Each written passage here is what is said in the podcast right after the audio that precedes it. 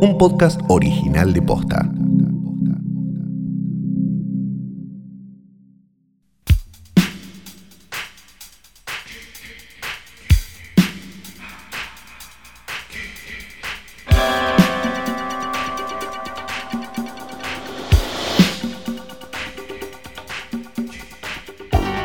Buenas tardes, buenas noches o cuando hayan decidido darle COVID a esto, que no es una cosa más que un nuevo episodio de Hoy tras Noche, el más grande e importante podcast de cine de la región AMBA, Cava y GBA. Mi nombre es Santiago Calori.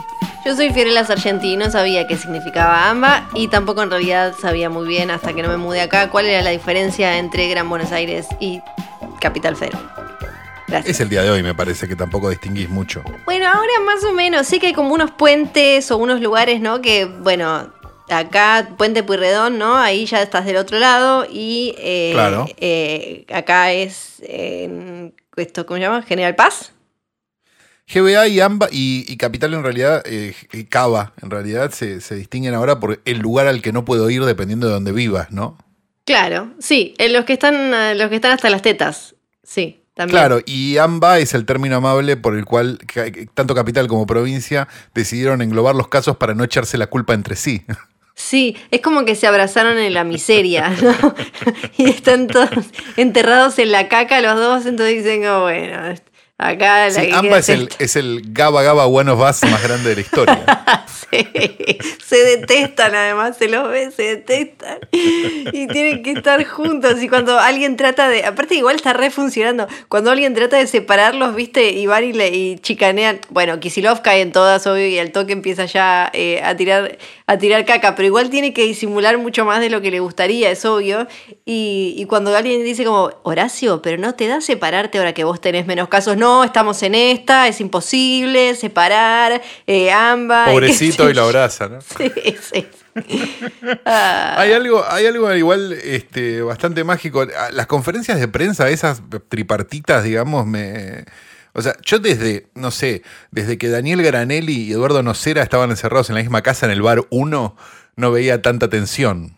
sí, porque además te da la sensación cada vez que le toca Perdón por hablar a... la. Per- perdón por, por la referencia a una E SERIE. sí, sí. Y te da la sensación cuando le toca hablar a Axel que hasta Alberto está como, uy, ahora qué va a decir el pibe, que no la embarre. Yo porque- tengo la, dejé prendido el horno y este boludo va a empezar a hablar. Sí, Ah, tiene eso un poco. sí. Bueno, decíamos que este es un episodio fantástico. de Espectacular. tras noche porque hemos visto una película y vamos a hablar de ella, ¿no? Sí, Pero antes antes. tengo la obligación contractual, lo tengo acá anotado, lo firmé. Son una serie de exigencias que mandó Diego Maradona, este, así que las vamos a cumplir todas, por supuesto.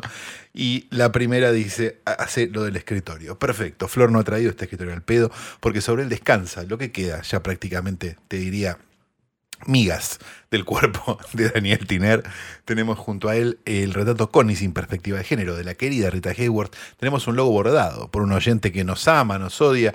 No sabemos muy bien, pero he sido finalmente desagraviado, ¿no? Porque lo que yo- contra lo que yo estaba era el macramé y no este el ¿cómo se llama? El bordado. Porque el bordado me, me gusta mucho y me parece muy vívido Sí. y muy bonito este, en su imperfección. Porque, claro, con una máquina borda cualquier pelotudo, pero a mano es mucho más difícil. Ah, claro. Y junto a ella, a él, o como quiera definirse el bordado, la verdad, no tengo idea, este, se encuentra la foto de un hombre nacido en Peoria, Illinois, en el año 1940 y fallecido en Encino, Los Ángeles, California, en el año Encino. 2005, llamado Richard Pryor. Richard Pryor.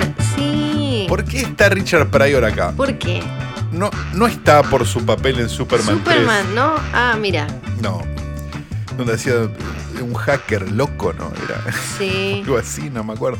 No está aquí por sus versiones, sus versiones más, este, de alguna manera más lavadas de los años 80 posteriores, ¿no? Como por ejemplo, no sé, Ciegos, Sordos y Locos, que a mí me gusta mucho, pero de todas maneras no importa. Richard Pryor era un personaje bastante sórdido en un momento de su vida. Richard Pryor era Jorge Corona en un momento de su vida y le gustaba el Paco más que el dulce de leche. Eh, era un personaje muy popular, muy querido, que llevaba mucha gente al cine, pero que era un quilombo siempre.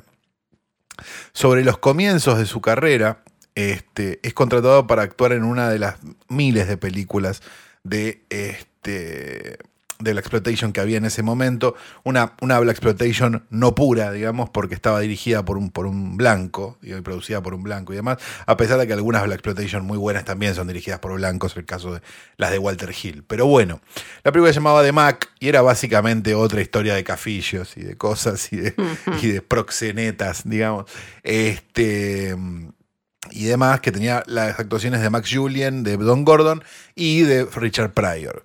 Este, Richard Pryor no se llevaba bien con el productor, que se llamaba Harvey Bernard, y después, mucho tiempo después, Max Julian, el actor, el protagonista de Mac, este, Goldie en la película, este, Richard Pryor era Slim, contó que lo tuvo que parar una noche cuando lo vio a Richard Pryor yendo a la habitación del hotel del productor con una media llena de rulemanes para atacarlo. Rulemanes. Ok. Imagínate lo que duele, ¿viste? La media llena de monedas, ¿viste? Que es como una cosa que se usaba en algún momento para... Bueno, Richard Pryor lo hizo en serio. Y es por eso que nuestro portarretratos está hoy el querido Richard Pryor. Richard Pryor.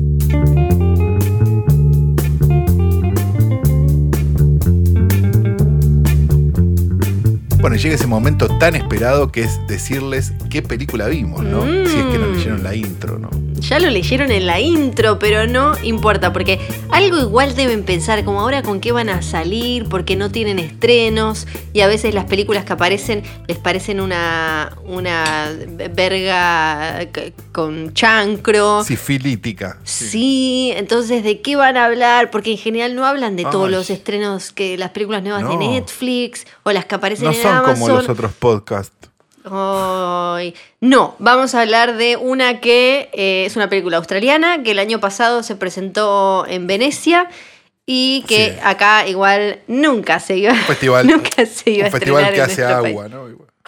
Ay, qué hilarante. Y, pero igual que en, eh, va a tener su estreno comercial en Australia eh, ahora, tuvo ahí algo demorado, quedó como medio en el medio de todo esto, a nuestro país nunca iba a llegar eh, a la pantalla grande. Se fue al BOD, ¿no? Se fue al BOD. Sí, se fue al BOD y así es como la pudimos ver. Exacto, el título es Baby Teeth. Baby de 2019, dirigida por Shannon Murphy. Sí, no, ah, es, su primera película. Y con un montón, con un elenco eh, muy australiano, quizás cuando veas, por ejemplo, a la protagonista que se llama Eliza Scanlen, que la puedes haber visto en La Última Mujercitas o en Sharp Objects, vas a decir como, ah, era australiana. Pues sí, era australiana. Ah y a Ben Mendelssohn, que para mí es el MVP de la película. Sí, ah, em, me parece que vamos. Y está la mamá de. También está la mamá de Babadook, ¿no? Está la mamá. Ah, ah claro, claro, sí, sí, sí. Sí. Una, una mujer que, pobrecita, la verdad, nunca la pasa bien. no, te sufre, te sufre. ¿Cómo te sufre esa mujer? Bueno, eh, me parece que vamos a tener posiciones encontradas con respecto a esta película. Así que decime qué te pareció. A mí, mm, como... Eh, al, principio me enojé un montón, después eh, al, final la valoré un poco más, sobre todo por unos momentos de Ben Mendelssohn y, y los momentos entre, entre los dos padres y mm, igual, después al final, terminé algo enojada. No sé vos qué te pasó.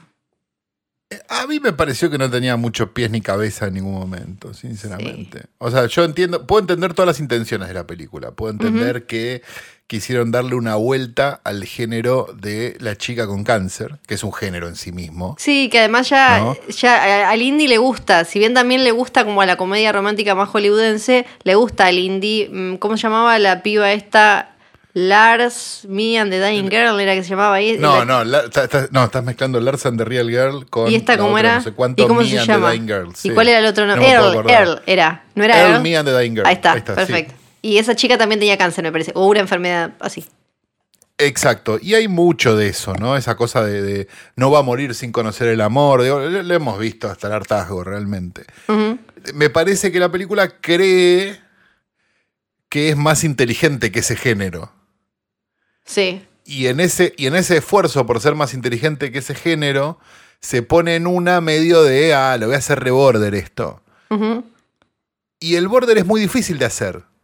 Sí. Porque lo que te termina pasando es que terminás haciendo un capítulo de Sin Condena por momentos. Sí. Lo que te pasa es que todos los personajes terminan estando en 11. Sí. Y lo que te pasa cuando todos los personajes están en 11 es que estás viendo un dibujo animado, no estás viendo una película. No, no, no generas empatía con ninguno de ellos, no te interesa ninguno de ellos. Ninguno es bueno, salvo la protagonista, se podría decir. Que tampoco, digamos, Tampoco. Que tampoco te genera, me parece, ningún tipo de, empatía per se, más que que te enferma. No, porque tampoco le da, no sé si habrá sido a propósito o no, tampoco le da a la protagonista algún momento en el que baje y, y- tenga como algún, al- algún momento de cierta honestidad emocional. Al final, me quedo con el final en la playa, es como el momento en el que más o menos me, eh, me- me pude acercar a ella, pero no tiene ella tampoco ningún momento con, con ningún personaje que la acerque, creo, como a cierta humanidad más que el capricho por este pibe. Exacto. Entonces, lo, lo que termina pasando, me parece, es que vos tenés como un montón de. de mm, ¿Cómo decirlo? De apuestas sobre determinados temas de. Ah, estaría bueno hacer un personaje que sea así o asá. Sin que ese personaje después tenga algún tipo de cohesión con el resto de las cosas que están pasando. Sí, Es como que cada uno grita su verdad. sí, y no hay un diálogo entre los personajes. Es como que todos están en una y no importa demasiado. Y no importa demasiado nada, porque a nadie le importa nada más que el propio personaje. Te- Tengo esa sensación, digamos. Me, Sí. me parece como, como que es esas charlas de locos donde, donde, donde nadie escucha al otro. sí, Pa- parece medio, eh, para, para ponerlo en, un, ya en, en términos bien, parece como una, una fila de comentarios de la nación. que cada uno habla de sí, sí, la, nota, uno- claro, la nota es de un restaurante, ponele. Y uno se queja porque es caro y después aparece otro diciéndole, caro es las carteras que usa la yegua. O sea, Sí. esa sensación tengo con los personajes de la película. Sí, que me pareció también que tiene como un como un lindo lejos, pero no tiene profundidad. Entonces eso Cero, hace cero profundidad. eso hace que no puedas acercarte a los personajes ni aun cuando cuando los los actores están, están dando algo interesante. A mí me pasaba con los padres eso. Siento como, bueno, che, acá hay algo con lo que yo me podría enganchar, pero creo como que la película no se lo permitía. Quizás había algo como de, de, no sé, sobreexcitación de ópera prima, de hago lo que quiero. Y también me pareció que la estructura en la que está armada, esta de como estas especies de Las capítulos, viñetitas. claro. eh, a veces a veces me, me parecía que funcionaba y otras que directamente era como una forma fácil de zafar de tener que meterse con determinados nudos de, de argu- argumentales. Sí, o, o de no tener que explicar un carajo de lo que Claro. pasó ni de lo que viene pasando. Sí. Es muy simple, claro, son como cortitos. Pero, de vuelta, eh, la sensación que me da es que la película nunca se decide por decir, bueno, ¿sabes qué? Banco a este personaje. O sea, no sé, banco al padre, o banco a la madre, o banco al, al, al, al piti ese que se enamora de la, la Sí. piba, o banco a la piba, o banco a alguien, pero la verdad es que no pasa nada, porque en el momento donde vos decís, ah, este personaje no sé qué, pum, el personaje hace algo horroroso. Sí, Entonces, yo lo puedo entender en una, en una película donde, donde el tono es otro. O sea, yo puedo entender que existe una película donde ningún personaje sea bueno. Nos encantan esas películas. Hablamos de ellas todas las semanas. Sí. Pero este no es el caso, porque el tono no es ese. no, Entonces Sí. es como, no sé cómo explicarlo, es como que, que, que, que aparezca una vestida de Zoe de Chanel con un, este, con un ukelele, ¿entendés? Y se ponga a cantar canciones de Comando Suicida. No, no tiene gollete. O sea, no, no va a funcionar. No lo intenten. sí. Sí, Entonces, me parece que en ese desbalance que tiene la película todo el tiempo, la película termina siendo nada. Sí, eh, y, mm, y en e- también creo que hay momentos que me gustaron, como la escena de ella sacándose la peluca en el baño con la compañera, pero también como todo, nada después parece como... Me pareció que desde el guion nada después parece tener algún peso. Como ese momento después no me lleva a entender o estaba construyendo para otro. Como que con, con esto de las viñetitas y qué sé yo, en realidad la película a mí me pasó que no, no construye tampoco el vínculo de ellos dos, ella con esa Cero. obsesión adolescente y el pibe con como un bambo que al principio, bueno, la usa para conseguir drogas, pero después algo tiene que se queda. eh, como eh, me. Da la sensación de que a nadie le importa. O sea, la sensación que yo tengo es al, pa- al paquero, iba a decir. a- Sí, al sí. piti no le importa la piba. A No. los padres no le importa la piba. A la piba no le importan los padres ni el, ni el piti. O sea, es como. Entonces, aquí, entonces, ¿por qué a mí debería importarme esta película? Sí, sí. Sí, y Si tiene. no te ayudas vos, ¿por qué querés que te ayude?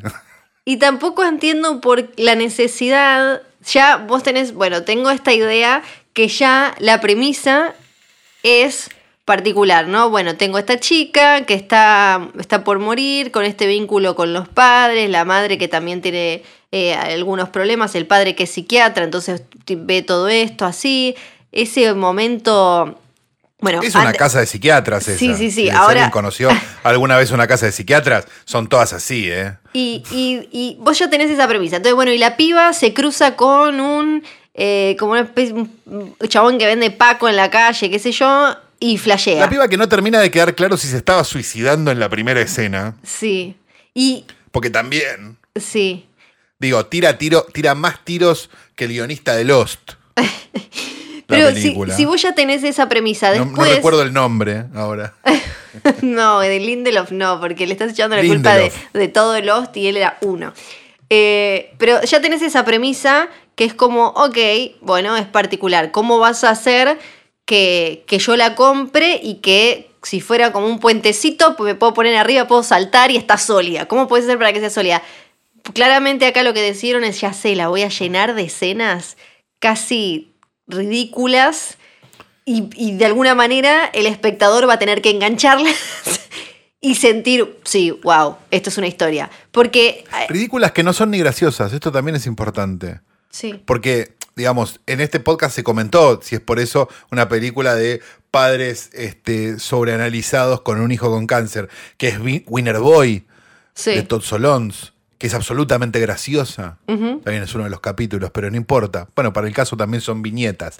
Este, pero esta película no tiene sentido el humor tampoco. No. Pa- pa- parece una película de Lynn Ramsay, pero, pero, pero, pero sin el talento. Sí. Ay, sí. Y. mm, Sí, no, no me, no, no me gustó. No me gustó. Y para colmo es muy larga, ¿viste? Va dura como Dos dos, horas. horas. Y me pareció muy ¿Podemos larga para lo que tiene. ¿Podemos debatir el 93% en Rotten Tomatoes? Tiene 93. Para el Metacritic no tenía tanto. No, bueno, pero Metacritic se creen que son todo, que son, que son más importantes que las películas. Va acá también, pero no importa. ¿93% en Rotten Tomatoes? De Pero- críticos. Es, es una demostración más, es la, la demostración más grande de FOMO que vi en mucho tiempo. No, igual pasa todo el tiempo eso, que cualquier película, viste que tampoco es que tiene un sistema muy infalible, Rotten Tomatoes y demás, hay que ver cuántos tiene, que... Está bien, Eh, tiene 7 en IMDB. Bueno, IMDB, IMDB tiene... Bueno, está, a ver, está bien, sí, uh, Ibope, bueno, pero es la única que mide, entonces Sí. miremos los números de Ibope, qué sé yo. O sea, la verdad es esa. Sí, sí. Eh, no, no lo puedo entender, no, eh, sinceramente no lo No. puedo entender. Hay, hay que ver, O sea- me, me intriga, no sé si voy a ir corriendo a ver las películas de, de la directora que se vengan, pero me intriga ver si de esta experiencia se va a llevar el haber aprendido que tenía como que bajar un poco, ¿no? Los impulsos barra caprichos de, de, de- de- de, bueno, voy a meter todo lo que pueda, muy, muy indie de, ¿no? De, ah, se me dio, voy a hacer todo esto. A ver si baja un poco el, del nivel 11 o la próxima que hace ya directamente es, es esta, pero... Lo Hiperbólica. que pasa es que eh, va en contra del indie, porque el indie es, mirá, tengo, es- tengo un balde y, y, y- y esto- y estos rulemanes, voy a hacer una película. No es voy a hacer todas. Claro. Voy a hacer sí. todas es más corto estudiante de cine. Es que creo que. Que tiene la Bueno. escena en el baño, en el subte, en, el- o sea, en todos los lugares. Pero, este. En este caso es como, digamos, difícilmente me parece ella este, cambie su postura si hay un 93% en Rotten Tomatoes, repito. Sí. Bueno, un beso ¿Qué sé grande. Que conste que yo quería ver la de Judapato, pero eh, aunque sea ahí podríamos haber, vos podrías haber puteado Porque más. dije. Y no, porque dije, no me voy a enojar de vuelta con una película de un pelotudo que no crece. Te dije, veamos una que. Y, nos terminamos enojando con esta. ¿Qué podemos hacer, Flor? La Ay, verdad. no sé. no somos infalibles. Ay, no sé. Bueno, bueno. va- Vayan a verla. Imagínate, imagínate el que se, se dijo, no, miro el título del capítulo, me voy a ver la película, después lo escucho. Ay. Se quiere morir. Perdón, perdón, perdón, pero les recomendamos No, un montón no. que nos gustan. Yo, bueno. Perdón, no.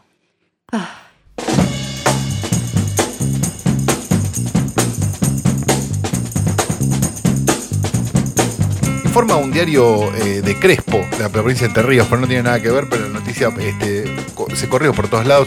Una usuaria de Twitter se enamoró de una verdadera postal, o al menos eso parecía. Por estos días la luna ha asombrado a todos por su magnitud y las fotos recorren las redes sociales. Pero este caso fue un poco más. Estela Maris, Estela Maris Ronchi, Ronchi- arroba Ronchi Estela para los que la quieran seguir, subió una foto de una luna con importantes dimensiones que aparece de fondo de un camino nevado. Su comentario fue fotaza tomada por un camionero en Ushuaia.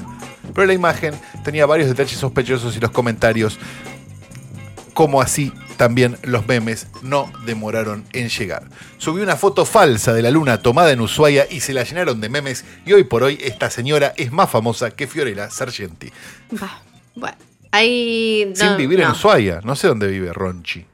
Un nombre No hermoso, porque. Estela Maris Sí. Ronchi, muy fan. Es muy bueno. Es, muy de bueno. Santa Fe la señora. Oh, y a- Ay, ahora ahora está. Hay no fueguinos que son más fueguinos más famosos que yo. Decí que, Sí. el, que el accidente mortal de Culipatín fue en San Martín de los Andes. Lo vi, lo vi, dije, zafamos, zafamos.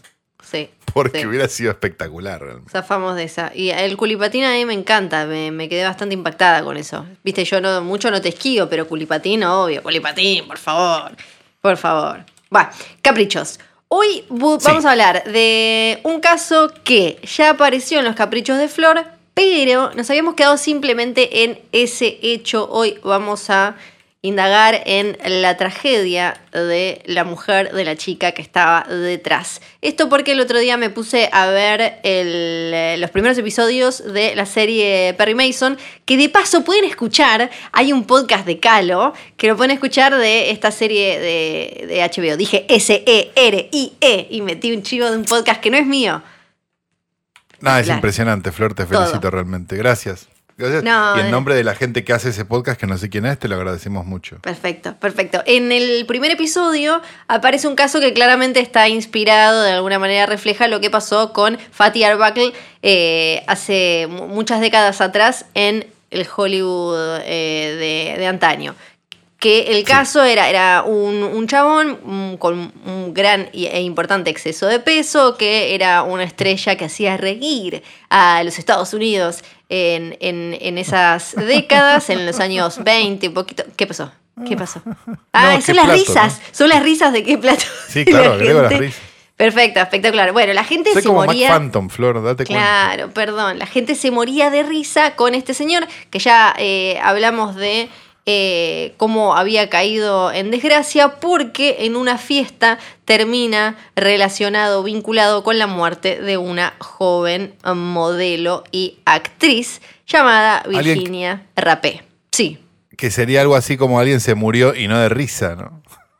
Sí, exacto. Y habíamos hablado un poco de- del caso de él en su momento en Los Caprichos de Flor, pero ahora quería hablar un poco más de ella, porque me parece que, sobre todo ahora en la época del Time's Up y el Me Too, encierra una cantidad de cosas de, de- que, que se iban cometiendo contra jóvenes mujeres, que también es algo que aparece un montón en los caprichos de Flor, ¿no? Porque no es simplemente que Virginia Rapé terminó muriendo eh, en, esa, en esa circunstancia que nunca terminó de quedar clara, con eh, destrozada por dentro, con la vejiga explotada, que a ver si eh, fue él que se le tiró encima, fue que la forzó con su miembro, fue que la forzó con una botella de gaseosa, con una barra de hielo o no sé qué cantidad de, barbaridades, que además todo quedó en nada después, sino que ya antes le, habían pasado un montón de cosas que hablan muchísimo de, la sociedad de esa, de época y de cómo Hollywood y la industria del entretenimiento, cuando además todo era como más fácil de esconder y eso,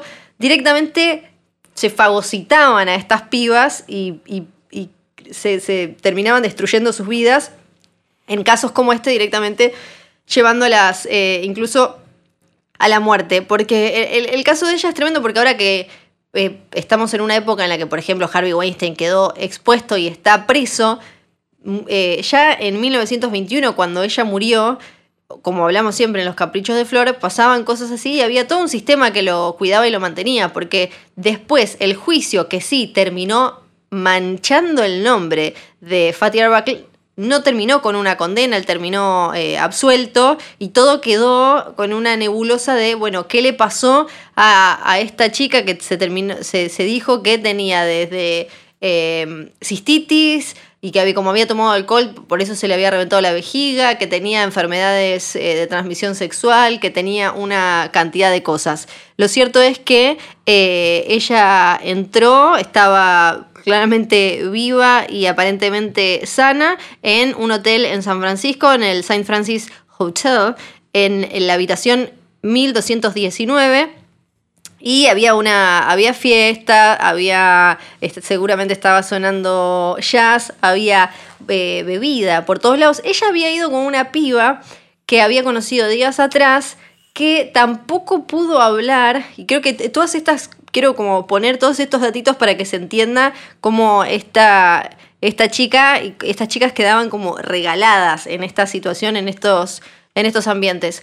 Eh, fue con una piba que había conocido unos días atrás, que después no pudo declarar eh, o su aporte, no pudo hacer su aporte en la investigación porque ella ya tenía ciertas manchas en su historial por supuestamente haber tratado de extorsionar a hombres poderosos y demás. Entonces lo que ella dijera no importaba. Entonces se merecía que le pasara eso.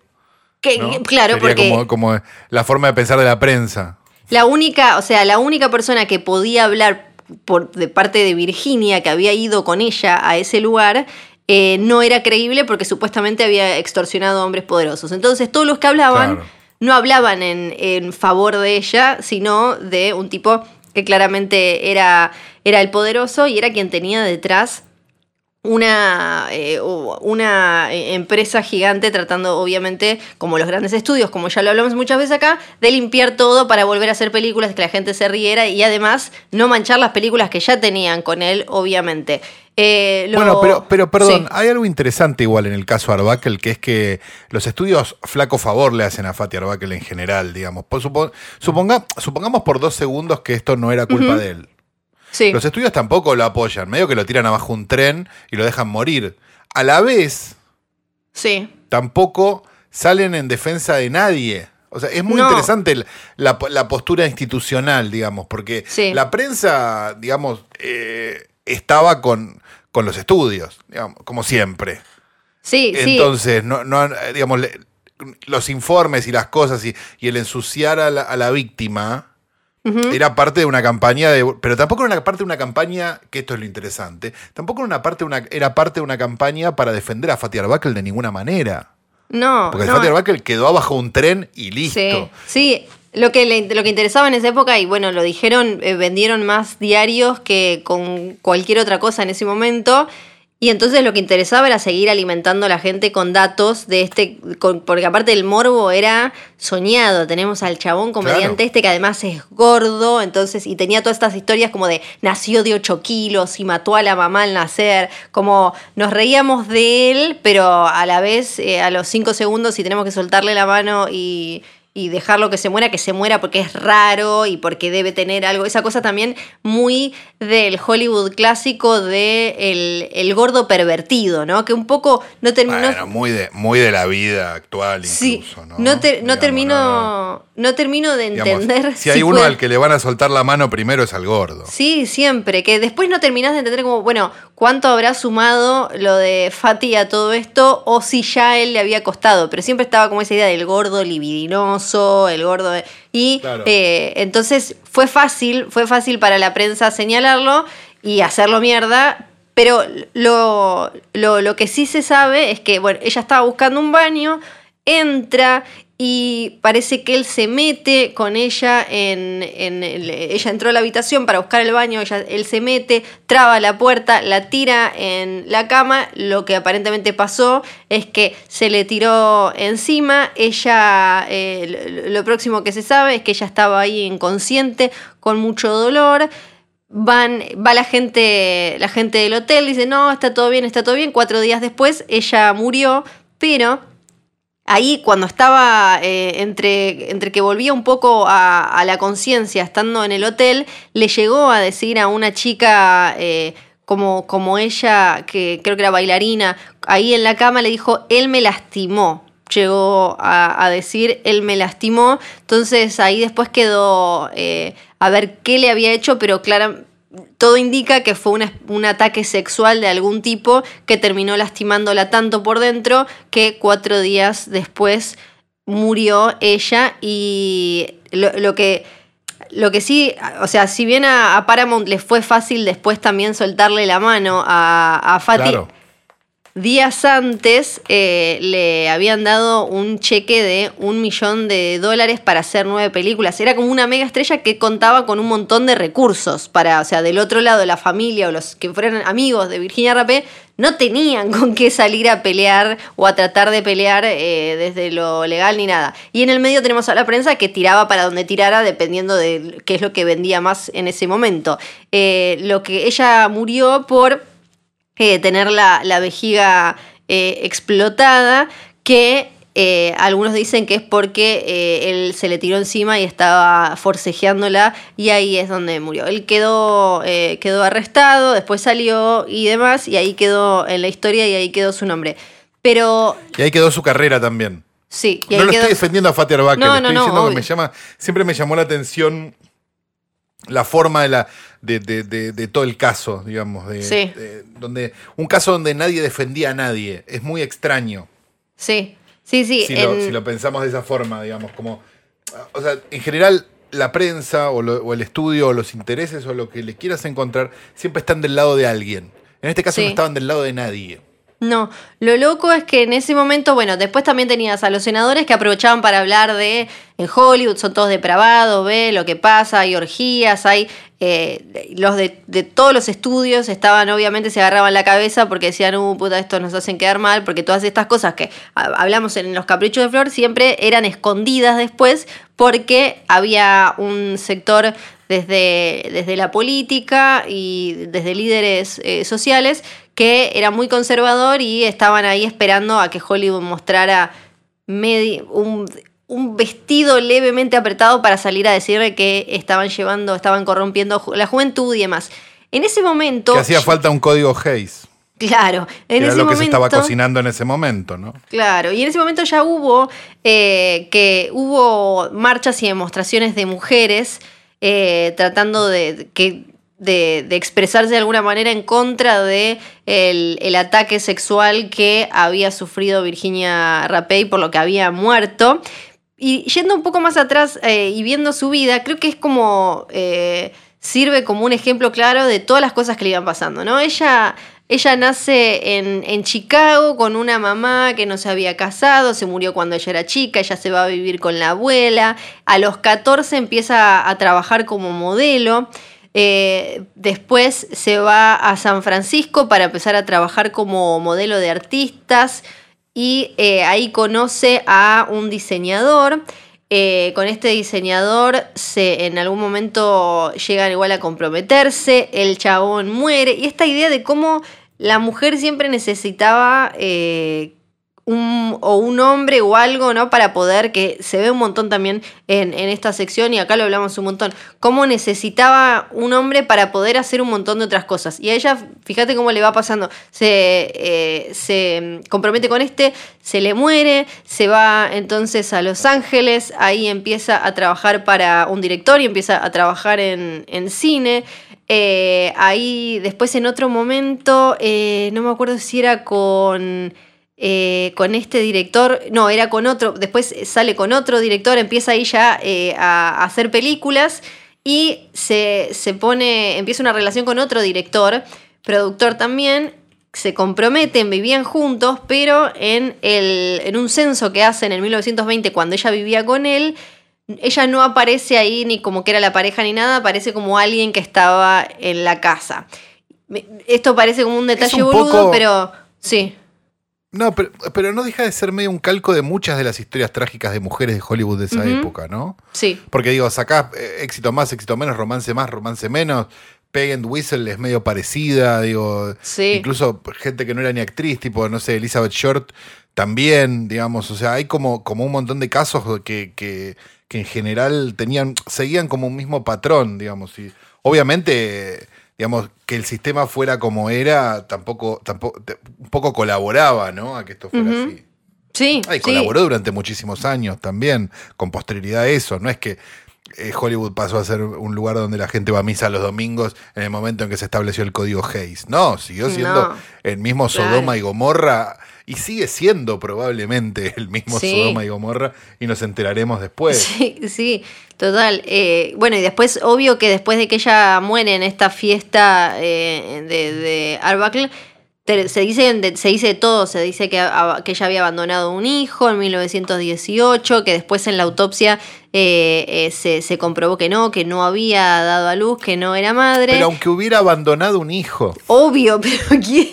Obvio. Y sí, aunque y- hubiera, aunque hubiera, este, ¿cómo se llama? Que no me sale la palabra ahora, chantajeado a gente poderosa. Sí, no, pero además eh, el tema de el- lo de la idea esa de abandonar el hijo, también si lo llega, si, si, si llegó a dar en adopción, como sería, eh, de- para decirlo correctamente, eh, a un hijo, todo el sistema estaba dado para eso, porque tenías directores, tipos poderosos y demás que se aprovechaban de las pibas más jóvenes, no se casaban, no se comprometían eh, seriamente y qué iban a hacer después las pibas siendo madres solteras con una criatura. Y, y sí, estaba, o sea, todo estaba hecho para que uh, sucediera un montón.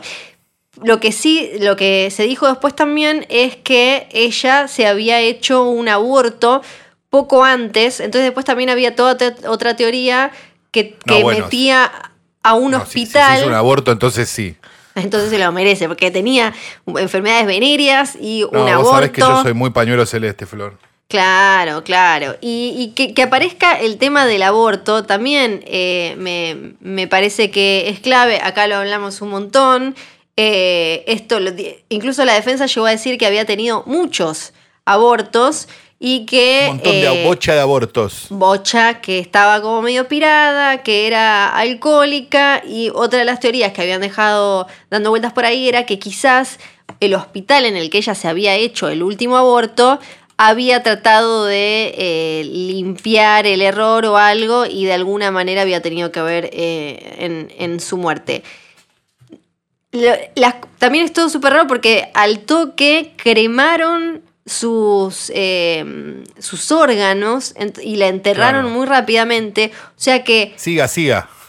Exacto, hay un montón de preguntas que quedaron, eh, obvio, dando vueltas por ahí. Después eh, eh, a Fatih Arbuckle terminaron absolviéndolo, no pasó nada ahí. Después pudo salir eh, y mucha gente a decir como cómo lo mancharon y demás. Mal la Sí, mancharon pero no a le volvieron a dar laburo y murió al poco tiempo también. Sí, más le, le mancharon la vida a, a Virginia, que se murió. se murió. No, más vale, no estoy, no estoy No, no, defendiendo no. a Fatih Arbuckle, A la vos puta no te- madre, lo a tengo vos que no decir te- por vez número A vos 100. no te digo. Le estoy diciendo A mí que. me llama la atención Sí. lo, que, lo que yo digo. Sí. Que me llama la atención el caso, siempre me llamó la atención el Sí, caso porque obvio. es como un montón de gente que hacía lo mismo haciéndose los boludos. Eso Sí, cla- claro, y a este diciendo, No, como... no, ni idea. ¿Qué? ¿Olor a mierda? No, no tengo idea, ¿eh? Sí, no, sí, total, totalmente. Y lo, además lo que es tremendo es después, que como decías vos, hay otros casos que algunos ya los comentamos, a nadie, nadie fue a buscar la verdad, porque además la, la, la- la verdad la enterraron literalmente con ella y, y quedó, o sea, quedan un montón de signos de pregunta de qué es lo que pasó y cuánto tuvo que ver este tipo o no, y a ver si si ella se murió por algo vinculado con algo que pasó en esa fiesta o con alguna decisión previa de su vida. Hay como y a nadie y es una verdad que nadie buscó realmente, sino todo lo contrario buscaron enterrarla. Y bueno, aparece de Y- alguna no, manera, y además- sí. Y aclaremos una cosa, a nosotros nos divierte Kenneth Anger y todo, porque nos parece un viejo, un viejo sórdido Ujú. hermoso. Pero la verdad es que flaco favor le hace a, su, a la leyenda o a la, o a la, a la memoria de, de- de la víctima de Fatih Arbakel que la única cosa donde vos podés leer sobre el caso sea Sí. Hollywood Babilonia. Sí, sí, eh, sí, tal cual, porque eh, es mucho más divertido, obvio, verlo, contar la historia de el cómico gordo, depravado, que orgías, comida eh, y toda una- todas unas leyendas tipo como lo que se ve en Perry Mason, que Sí.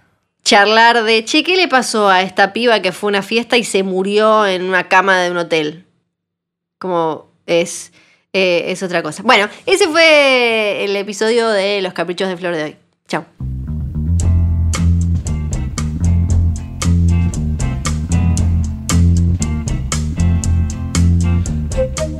No es un pedo de una persona eh, con problemas de, mm, de ningún tipo o exceso de Ah. peso como Fatih Arbacle. Es, me parece, el hedor ya tradicional de las puertas abiertas del videoclub del tío Calue. Yay, hola, bienvenidos a mi videoclub. Me tiré un pedito igual. Ah, me parecía, parecía un poco pedito. Pero Sí. era de esos silenciosos, viste, que Claro. pensás que no y son terribles. Te pido disculpas. No, Si está querés bien, volver en tres minutos. Voy a prender No. fósforos. Ah, ¿tres minutos duran los pedos? Mira. ¿Viste? un poco Pará. más o menos. Yo, ¿Viste? yo voy a abrir la ventana y se va. ¿Viste que parece que los pedos transmiten COVID si tenés COVID? Esto es real. Por favor. Si tenés COVID y te tirás un pedo, la naturaleza te tiene... A mí también, sí. ¿Quién lo dijo? ¿Lo dijo la, la Organización Mundial de la Salud que dijo el que depositó dólares recibirá dólares? No, no, lo dijo eh, un médico. Lo dijo Tartaglione, me parece, en Telefe. Ah, ni idea quién es. Este, no, no es el pelado ese que se enoja y que dice vamos a morir todos, que va todo, No. que en lugar de salvar vidas está gritando en la tele. ¿Cómo se llama ese? Ese me encanta. Sí, no, ese apareció ahora con el COVID. No, ese no lo conozco el nombre, pero sí. ese, era- ese es un producto del COVID, ¿no? Sí, hay muchos, viste, ahora son como fama COVID. ¿Y qué, ¿Y qué opina Facundo Manes de todo esto? ¿no? Ay, verdad. Seguro que fue el programa de Juanita. Hay que ver, hay que ver el programa de Juanita. Sí, a explicarnos Sí. que él lo hubiera hecho mejor. Bueno, decíamos entonces que tenemos una película para recomendar, no, no con la mejor, no con el mejor timing, o mejor dicho, con cierto timing, pero este, no con las mejores noticias. La- una, una de las noticias de esta semana fue, este, además de la muerte de Ennio Morricone, la muerte de Rosario Blefari, este, música, actriz, escritora argentina, este, que fue un poco una, una primera dama del indie, si se quiere, este, histórica, de los años 90. O sea, si, si, si estuviste dando vueltas vivo y con cierta edad en los años 90, realmente la conociste, digamos, o la, o la, o la, o la viste tocar o algo, porque estaba, era, un- era un personaje bastante ubicuo. Y si eras este mm, consumidor del nuevo cine argentino, sabrías que Rosario Blefari fue la protagonista de prácticamente muchas de las, no, todas, ¿no? Pero muchas de las películas de Martín Reichman, un director argentino que, digamos, de los del nuevo cine argentino quizás es el más interesante, pues se lo podría considerar un poco el padre del nuevo cine argentino, porque empezó con la jodita del nuevo cine argentino mucho antes de que se lo llamara nuevo cine argentino. Eh, y vamos a recomendar en este caso una película que no es difícil de ver si la buscas porque está para bajar y apareció para bajar en un, en un blog bastante popular, en una calidad bastante buena, así que no, no es, no es tampoco tan complicado, que se llama Silvia Prieto, es del año 1999, una película que ya cumplió más de 20 años, este, y es para mí la mejor película de Rechman junto con Los Guantes Mágicos. Eh, básicamente cuenta la historia de una chica que creo que tiene 27, cumple 27 años, este, se compra un canario, fuma porro y troza pollos y los cocina de manera este, sistemática. Trabaja de mesera en un bar este, y cuenta obsesivamente la cantidad de cafés cortados y cafés con leche que sirvió en el día y una serie de cosas. Es como una especie de, de- como de diario íntimo de cosas que le van pasando. Descubre un día que alguien, que se llama, esta chica se llama Silvia Prieto, descubre que hay otra mujer que se llama Silvia Prieto y la empieza a llamar por teléfono. ¿Cómo es el diálogo ese tradicional que siempre que. Hola Silvia Prieto, ¿sí quién es? Silvia Prieto. Exacto, y corta. sí.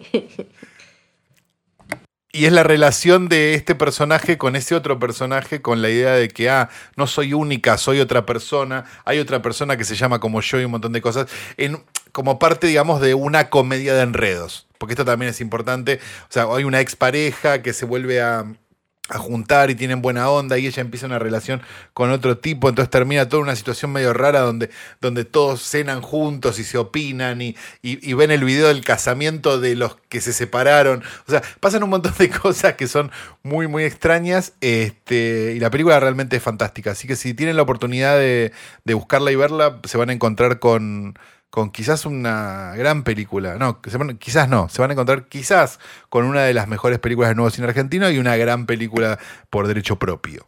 Ahora sí terminamos. ¿Era hora? Sí, sí, era Perfecto. hora. Flor. Era hora. Era hora. sí, mirá ya. lo que, lo que hablamos. No nos gustó la película y estuvimos hablando casi 50 mirá lo que minutos. Sí. Por Sí, lo favor. que pasa es que vos te pusiste muy de izquierda, muy, politi- muy Muy- politizada. Ay, por favor, qué Muy politizada ella. Por Siempre igual. Cecilia Roseto. Ya pasó esa época, Sí. Cecilia, ya pasó. No está de más de moda. No se usa más. No se usa No, ya más. está, ya está, Cecilia Roseto, por favor. No. Bueno, tenemos para decir que este programa fue grabado en el estudio etéreo de posta.fm llamado titulado Bebe Sanso on Ice. Con esto hemos nombrado ya a Bebe Sanso. Nuestra, eh, una de nuestras obligaciones, nuestra segunda obligación es decir Johnny, Nico, Nico y John. Eh, Sí. pues Nico me mandó unos mensajes el otro día. Es verdad, yo también. Por favor. Sí, beso, como Nico. lo quiero. Este, John también me cae bien, pero Nico nos cae mejor. Vamos Sí. a decir todo.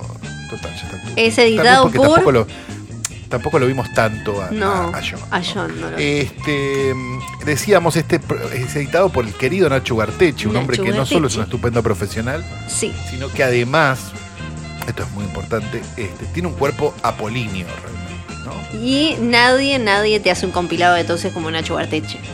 Nadie, nadie. Nadie. Eh, eh, digamos, él tiene algo, eh, digamos, tiene un cuerpo que todos deseamos, ¿no? O sea, lo deseamos para, para uno o, O- si no para consumir. Claro. Cualquiera de las dos cosas este, son importantes. El post offline, eso solo. Ah, ok. Ustedes lo que tienen que hacer es agarrar ese pedacito de audio y después lo ponen a-. Yo al dije. revés. Claro, él dijo algo, ustedes se lo bajan, lo pasan para atrás, lento y ahí están las coordenadas. Exacto. Listo. Eh, Muy bien. así que no tengo nada más que decir. Esto fue Hoy Tras Noche, capítulo número 99. Mi nombre es Santiago Calorino. Yo soy Fiorella Sargenti.